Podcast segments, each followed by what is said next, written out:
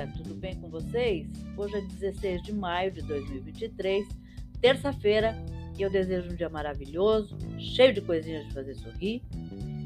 E hoje eu busquei uma receita que eu não encontrei. Encontrei, mas não do jeito que a minha mãe fazia. Minha mãe pegava um frango inteiro, limpava, temperava e recheava com queijinho polengue, sabe aquele? Hum, mas como eu não achei a receita, porque ela fazia assim de cabeça, não deixou isso pra gente, eu achei na internet uma receita de peito de frango com polenguinho e caldo de laranja.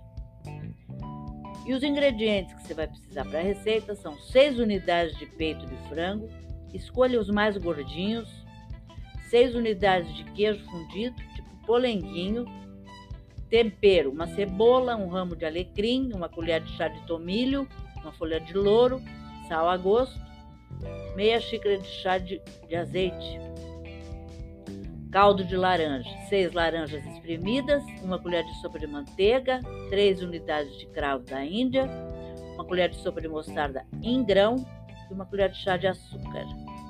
O modo de preparar: para o caldo, coloque a manteiga para derreter numa panela Junte todos os outros ingredientes, misture e deixe reduzir a dois terços de volume e reserve.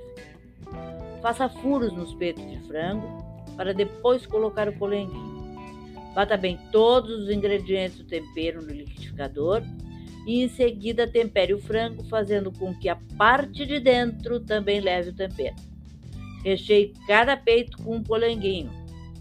Coloque-os numa forma refratária com o lado liso para cima.